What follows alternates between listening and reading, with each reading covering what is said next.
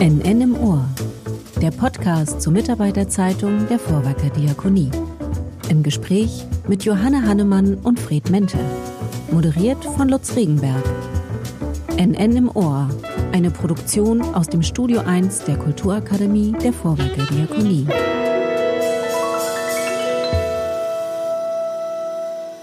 Folge 2 Stichwort Fortbildung. Eine Mitarbeiterin berichtete in ihrer Frage davon, dass bei ihr zumindest angekommen sei, Fortbildungen in der Vorwerkerdiakonie sind eingestellt. Und die Frage, die sich darum drehte, war, wie soll es denn zukünftig mit Fortbildung weitergehen und wie sieht es aus mit einer Fortbildungsplanung auch für 2021? Also wir mussten ja in Corona-Zeiten wirklich äh, zu Anfang die Fortbildung komplett runterfahren, weil es einfach nicht anders ging. Also das war diese Lockdown-Phase und da waren die äh, Fortbildungen davon total betroffen, weil wir auch nicht wollten, dass die Mitarbeitenden sich in den einzelnen Häusern und so mischen.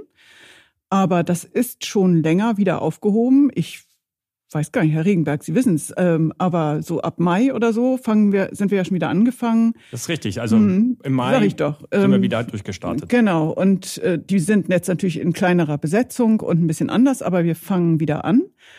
Und wir planen auch fürs nächste Jahr die Fortbildung. Und ähm, also bevor mich gleich noch jemand fragt, äh, wir wollen auch weiter, dass die Fortbildungen genutzt werden und ähm, die haben weiterhin die gleiche Wichtigkeit, wie sie sie vorher hatten. Wir müssen nur agieren, damit wir ähm, in Corona-Zeiten das irgendwie noch abbilden können. Ich denke, wir werden natürlich die eine oder andere Konsequenz auch bezogen auf Methoden ähm, in den Blick nehmen. Stichwort Digitalisierung. Ja. Wir haben über verschiedene Medien Videokonferenzen durchgeführt, E-Learning ähm, hat sich für viele Bildungsträger auch als eine Überlebensmöglichkeit gezeigt. Ähm, wir werden an dieser Stelle, denke ich, in den nächsten Monaten arbeiten, auch unsere Art und Weise, in denen wir Fortbildung durchführen, auch schon ein Stück weit modernisieren, weiterentwickeln. Ja, da kommen wir jetzt nicht drum rum. Ne? Also das, ähm, das ja. wird sich sicherlich auch nachdem die Pandemie irgendwann hoffentlich zu Ende sein wird, ähm, so zeigen, dass wir Fortbildung auch weiter digital machen können, wo sich das anbietet. Also ich glaube, da können wir noch dazulernen. Ähm, da müssen wir uns auch besser ausrüsten, keine Frage. Und die Mitarbeitenden brauchen sicherlich die ein oder andere Schulung.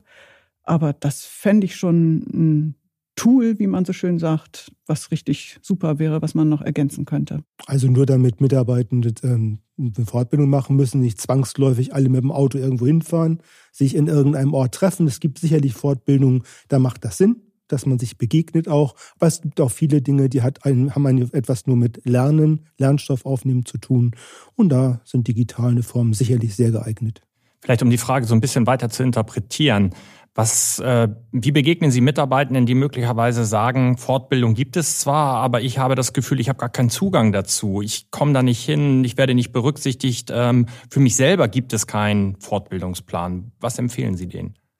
Naja, wir haben ja ein ganz buntes Fortbildungsprogramm. Das ist, äh, manchmal hört man ja, dass Mitarbeitende gar nicht die Gelegenheit haben, da reinzugucken. Das wird sich jetzt auch verbessern über diese PEP Self-Service Angebote, dass man ähm, da auch die Fortbildung besser wird einsehen können. Und dann kann man ja nur sagen, ne, reden hilft. Also man muss auch mal den Vorgesetzten dann bitten, ein äh, sowas ähm, zugänglich zu machen.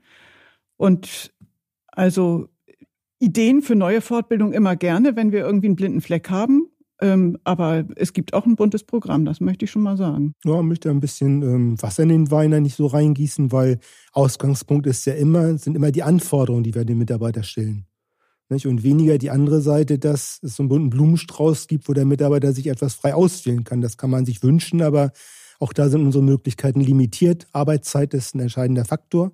Das wissen wir und von daher erstmal, was brauche ich, um meinen Beruf, meine Aufgabe gut zu erfüllen? Das ist der Maßstab für Fortbildung, die erforderlich sind. Und ich glaube, ja. sollte auch jeder Zugang haben. Äh, hat jeder Zugang, aber bei allem Wasser in den Wein, lieber Herr Mente, BGM, Gesundheitsmanagement und auch so diese Dinge um Leib und Seele, die gehören ja auch da rein und die stehen auch jedem zur Verfügung. Insofern ist es immer beides. Ne? Es geht um so ein gutes Gleichgewicht zwischen dem, was wirklich auch notwendig ist für den Job und das, was auch gut ist für den Menschen darüber hinaus. Nur weil man was für den Job macht, ist es ja nicht gleich nervig und schlecht. Also ich nehme mal, mal mit, wenn man das Gefühl hat, man wird nicht ausreichend berücksichtigt, welche Inhalte auch immer da äh, gewünscht sind, der darf durchaus mal symbolisch dem Dienstvorgesetzten auf den Fuß treten. Ich suche hier eine neue Frage heraus, die dreht sich um Veränderungen im AVR, in den Arbeitsvertragsrichtlinien. Seit dem 1. April gibt es einen Zuschlag für das Holen aus dem Frei. Das heißt also, wenn man kurzfristig angerufen wird und einspringen muss, dann gibt es dafür einen finanziellen Zuschlag. Manche Mitarbeiter haben das Gefühl, dass seit Einführung dieses Zuschlags man weniger oft aus dem Frei geholt wird und das aus deren Sicht auf Kosten der Betreuungsqualität. Können Sie das einordnen? Ist nicht ganz einfach. Also es hat ja einen Hintergrund. Ich kann mich auf, an viele Betriebsversammlungen erinnern. Da haben Mitarbeiter also sehr vehement auch gesagt, sie möchten endlich verlässlich frei haben. Und wenn sie schon aus dem Frei geholt werden, dann möchten sie auch, dass das in einer Weise honoriert wird, nicht nur mit warmen Worten, sondern auch ähm, sich finanziell auswirkt. Deswegen hat man ähm, in der AVR diese Veränderung, diese Neuerung eingeführt und nun stehen wir alle vor der Umsetzung. Und da sind wir so ein Stück weit auch in den Anfängen. Ähm, 60 Euro Vertretungszuschlag, wenn ich ähm, weniger als 48 Stunden Vorlaufzeit habe. Das ist, wenn Sie das 365 Tage lang jeden Tag mit einem Mitarbeiter in einem Wohnbereich machen, richtig, richtig viel Geld. Ähm, von daher ähm, ist schon Ziel, dass wir möglichst wenig Vertretung in Anspruch nehmen. Ähm, aber wenn wir sie in Anspruch nehmen, dann eben auch vergüten. Das ja, ist schon das Ziel. Aber man muss ja auch sagen, es ist wirklich auch eingefordert worden, dass das Holen aus dem Frei, das ist richtig anstrengend und es ist nicht gewünscht von den Mitarbeitenden aus gutem Grund. Die sollen sich ja auch erholen können und auch ihre freie Zeit planen können. Insofern ist es auch erstrebenswert, wenn das Holen aus dem Frei äh, nicht immer mitgedacht wird, sozusagen als Option, sondern wenn es irgendwann dahin kommt, dass das eher selten der Fall sein würde. Also bietet gerade so eine schöne Brücke zu der nächsten Frage, weil Sie sagen, eigene Zeit planen können. Die nächste Frage dreht sich nämlich um das Projekt Rahmendienstplan. Ich glaube, da sind gar nicht alle Geschäftsbereiche von betroffen, sondern die wird jetzt in einigen Geschäftsbereichen gerade getestet. Die Fragestellerin, die das eingereicht hat, äh, berichtet, dieser Rahmendienstplan läuft noch gar nicht richtig rund und sie wollte sicherlich darauf hinweisen, aber gleichzeitig fragt sie, ob denn die Betroffenen vor Beendigung des Projektes nochmal befragt, beziehungsweise ob deren Meinung nochmal einbezogen werden würde. Hat ja den gleichen Hintergrund auch wie das äh, Holen aus dem Frei. Ähm, wir haben mit den Rahmendienstplänen, haben uns übrigens von außen beraten lassen, von einer Arbeitszeitfirma, die ähm, sehr anerkannt ist bundesweit. Ähm, wir überlegen, Rahmendienstpläne in der Vorwerker Diakonie einzuführen. Eine Forderung der Mitarbeitervertretung übrigens seit Jahren. Ähm, was haben wir gemacht? Wir haben in vier Einrichtungen ein Projekt initiiert. Es sind nur vier betroffen zurzeit und versuchen jetzt dort ein Rahmendienstplanmodell auf die jeweilige Einrichtung bezogen umzusetzen. Und wir haben mit allen Betroffenen vereinbart, dass wir nach einem halben Jahr ähm, schauen, welche Erfahrungen haben wir damit gemacht. Das haben wir im Januar besprochen und dann kam Corona. Das heißt, aktuell ähm, ist das Projekt so ein Stück weit auch auf Eis gelegt. Wir werden jetzt im dritten Quartal erstmal gucken, wo stehen wir. Aber eins ist klar, das Ganze soll ähm, Dienstplan verlässlicher machen, Arbeitszeit besser organisieren. Und wenn wir diese Ziele verfehlen und Mitarbeitende nicht verlässlicher frei auch haben, dann wird es keine Rahmendienstpläne geben. Wir sind aber sehr, sehr optimistisch mit der Mitarbeitervertretung zusammen, dass das gelingt. Aber es liegt zurzeit auf Eis, das habe ich verstanden ähm, und kann noch eine zweite Brücke schlagen, nämlich zur nächsten Frage. Da geht es um die IT. Der Fragesteller hat das Gefühl, dass das ein oder andere Ticket auch immer längere Zeit auf Eis läge, bevor es bearbeitet werden würde. Und seine Theorie ist, dass einfach zu wenig Kollegen in der IT tätig sind, um eben den Bedarf abzuarbeiten und stellt konkret die Frage, können dort nicht mehr Kollegen beschäftigt werden, damit sozusagen Tickets und andere Anforderungen schneller bearbeitet werden können? Ja, es ist immer eine Frage der Ressourcen. Also erst einmal glaube ich, dass wir im Rahmen unserer IT ganz, ganz viel ermöglichen. Ja, ähm, ein hohes Maß an Betriebssicherheit haben. Wir sind sehr gut gegen äußere Angriffe beispielsweise durch unsere Firewall und ähnliche Maßnahmen ähm, ausgestattet.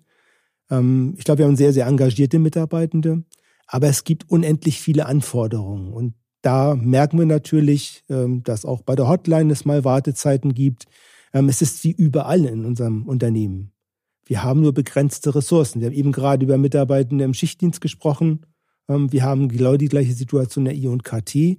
Mehr geht immer. Ich glaube, es ist unsere Herausforderung, mit den Ressourcen, die wir haben, umzugehen und daraus das Beste zu machen. Ja, und wir werden natürlich, glaube ich, schon in dem Bereich IT ähm, noch große Herausforderungen zu bewältigen haben.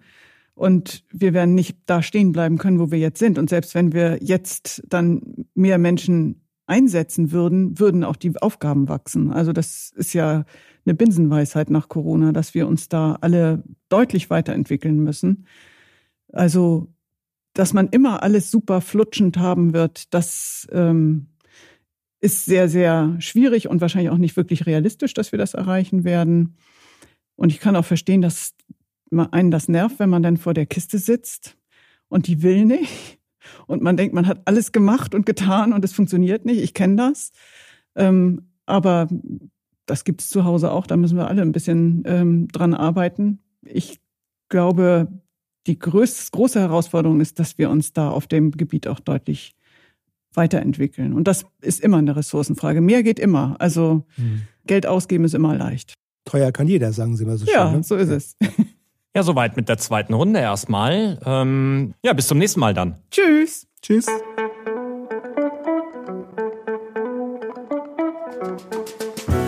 NN im Ohr. Der Podcast zur Mitarbeiterzeitung der Vorwerker Diakonie. Im Gespräch mit Johanne Hannemann und Fred Mente. Moderiert von Lutz Regenberg. NN im Ohr. Eine Produktion aus dem Studio 1 der Kulturakademie der Vorwerker Diakonie.